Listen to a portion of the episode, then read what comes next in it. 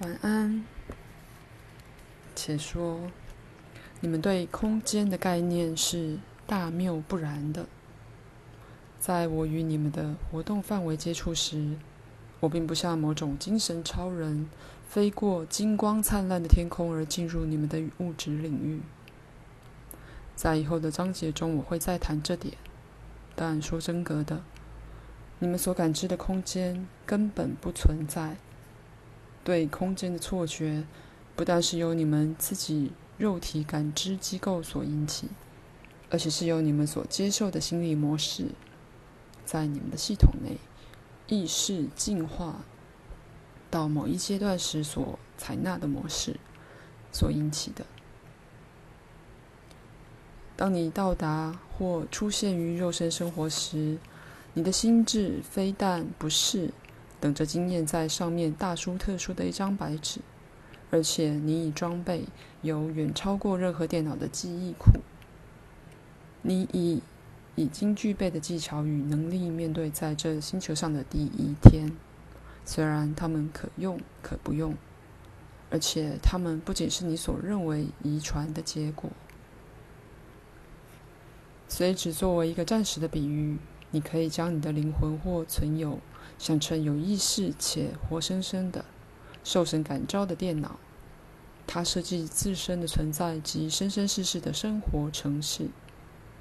但这电脑富有如此高的创造力，它所设计的每个不同人格都要入意识及生命，又从而创造了也许电脑本身从未梦想到的实相。但是，每一个这种人格对他将在其中运作的实相，都带有预先建立的概念。他心理上的配备是特为适合这种非常专门化的环境而量身定做的。他有充分的自由，但必须在他被设定生存脉络中运作。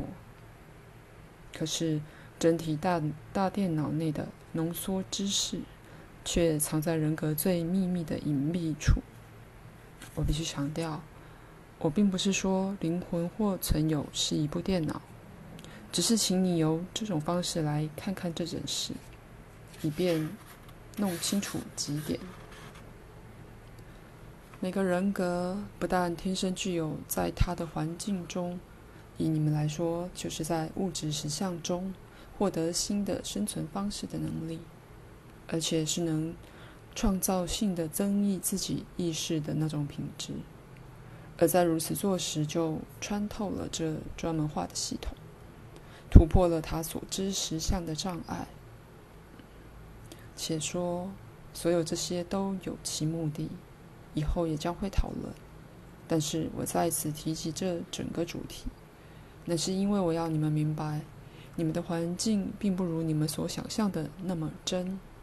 那么，当你出生时，你已被制约，以某个特定的方式去知觉实相，并且在一个很有限却非常强烈的范围内来诠释经验。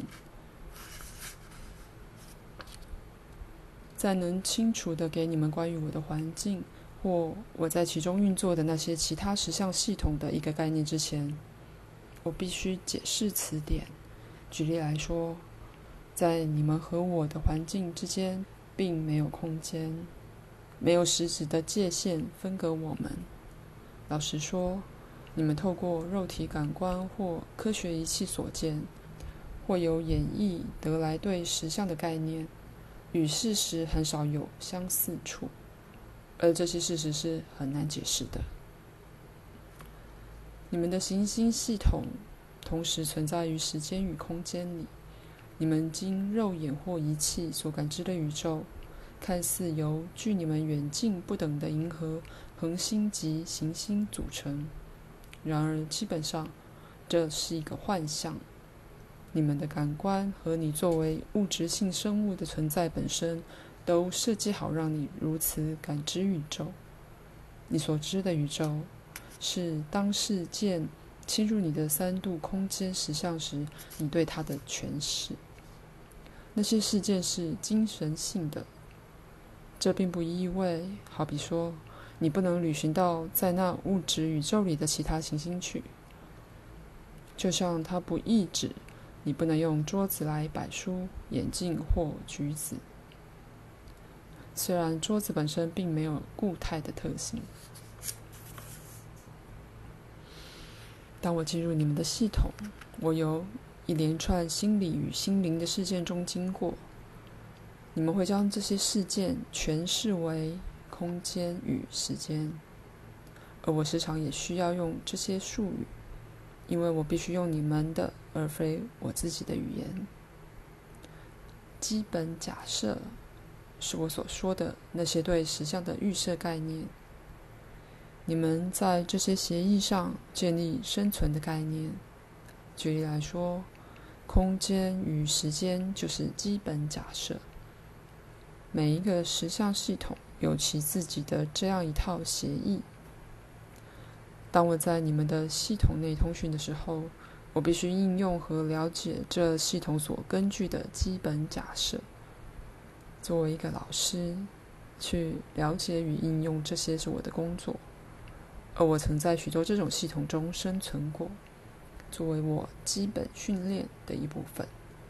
虽然你们可能那样称呼它，我的同事和我却给它不同的名字。你可以休息一下。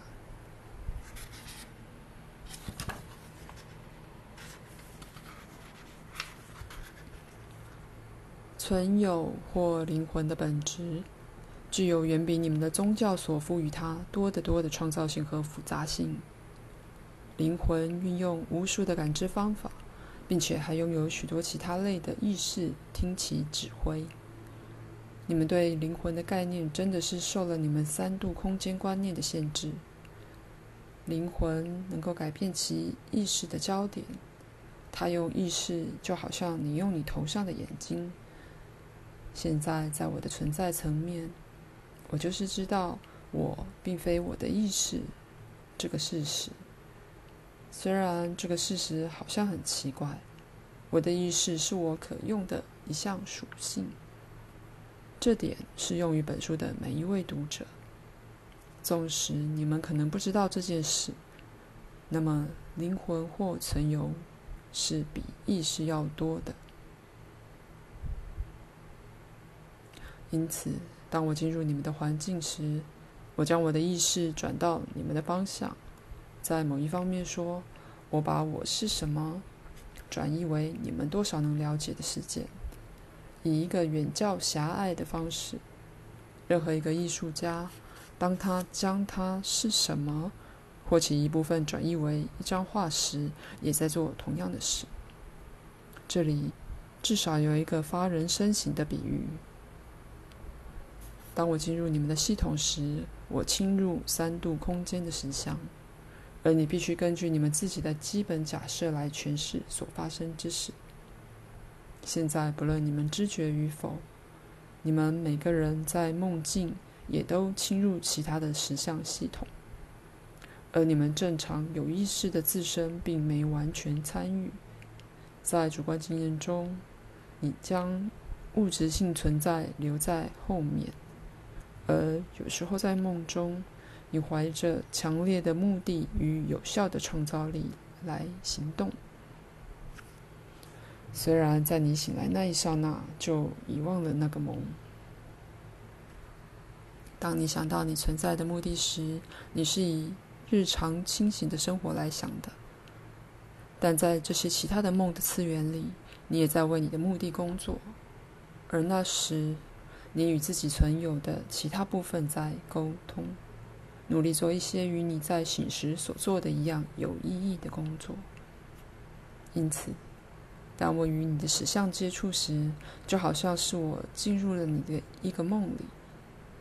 当我经由 Jane Roberts 来口述这本书的时候，我是知觉到我自己的，却也知觉在我自己环境里的我，因为我只送了我自己的一部分到这里，就如在你写信给一个朋友时，也许送出了你一部分的意识。却仍知觉到你坐在里面的房间一样。当我口述时，我意识的一部分当下是在这出神的女士之内，所以我比你在信中送出的多得多。但这比喻是够接近的。如我先前所提到过的，我的环境不是一个你们所谓刚死的人所在的环境，但以后我会描写在那种情况下你会碰到什么情形。你们与我的环境一个很大的不同。在于，你必须把精神活动具体化为物质，我们却了解精神活动的实相，体认他们灿烂的确实性，我们接受他们的本来面目。因此，我们不再需要先将它们具体化，再以如此僵化的方式来诠释它们。我以前很钟爱你们的地球。现在我能把我意识的焦点对着它，而如果我愿意的话，也能像你们一样的亲身经历它。但我也能以许多方式去感知它，那是你们在这辈子办不到的。且说，有些读者将立刻直观地领悟到我在说什么，因为你们早已怀疑。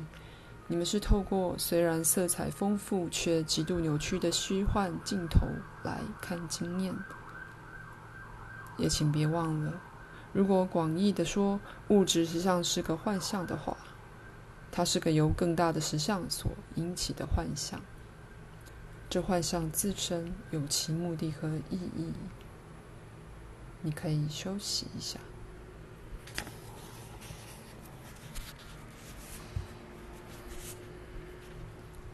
也许这样说要好些。物质的实相是实相所采取的一种形式。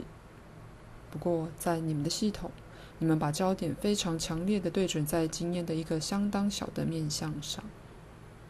我们能自由的旅游过数目不等的这种实相，而我们目前的经验包括了在这每个实相中所做的工作。我无意贬低你们现在的人格或肉体存在的重要性，刚好相反。三度空间的经验是个无价的训练场所。你现在所认识的这个人格，连同他的记忆，的确会长存，但它只是你全部本体的一部分。就像你这一生的童年是你目前人格极为重要的一部分。虽然你现在早超过一个小孩很多了，你将继续成长发展，也将渐渐觉知其他的环境，正如当你离开了你童年的家时一样。但环境并非客观之物，独立存在于你之外的物体的聚合。相反的，你们造成环境。而他们相当实在的，就是你们自己的延伸，由你们的意识延伸向外的心理活动化为具体。我会告诉你，你究竟如何的造成你的环境。我按照同样的法则造成我自己的，虽然你结果造成实质物体，而我却不然。我等下一节再就这一点继续写书。现在回答你的问题。这本书可以每页接着写，或以我们现在的方法也可以，总是留有一些余地给自发性及意外之事。因此，你们经验中的任何事都可以拿来做例子，或做个引子，导出一个我本就有意的讨论。我只是建议鲁伯试试把床移位一个星期，再看他以为如何。挂号约瑟回答：“好吧。”我们的睡房很小，不容易把床放成南北向。此外，那样针就不能由唯一的窗子看出去了。所以我们并没有照赛斯的建议把床转向。挂号。我衷心祝福你俩，晚安。